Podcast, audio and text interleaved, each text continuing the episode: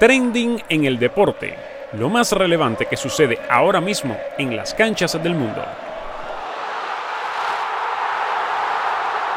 Kylian Mbappé recogió el trofeo al mejor jugador de la liga en Francia y puso al mercado en alerta roja al asegurar que se está aproximando a un nuevo giro en su carrera y dejó abierta la posibilidad de marcharse del PSG. El futbolista de apenas 20 años luego confirmó que sí, que quiso enviar un mensaje. Al parecer, tras percatarse de que seguir jugando en el mismo equipo no le traerá ningún reto deportivo en su país, mientras que la Champions y el Balón de Oro siguen siendo sueños prohibidos.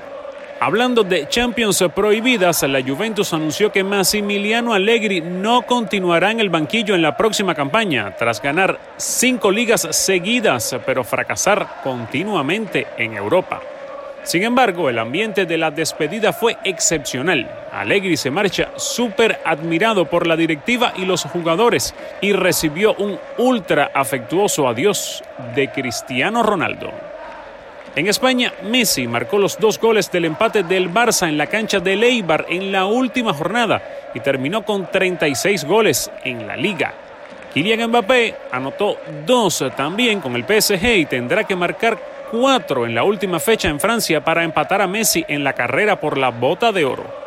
Si Messi la consigue, sería la sexta de su carrera y la tercera de manera consecutiva y al Barça, para cerrar la temporada, le queda todavía la final de la Copa del Rey el sábado 25 ante el Valencia. Recuerda descargar la aplicación de Telemundo Deportes en vivo o visitarnos en telemundodeportes.com.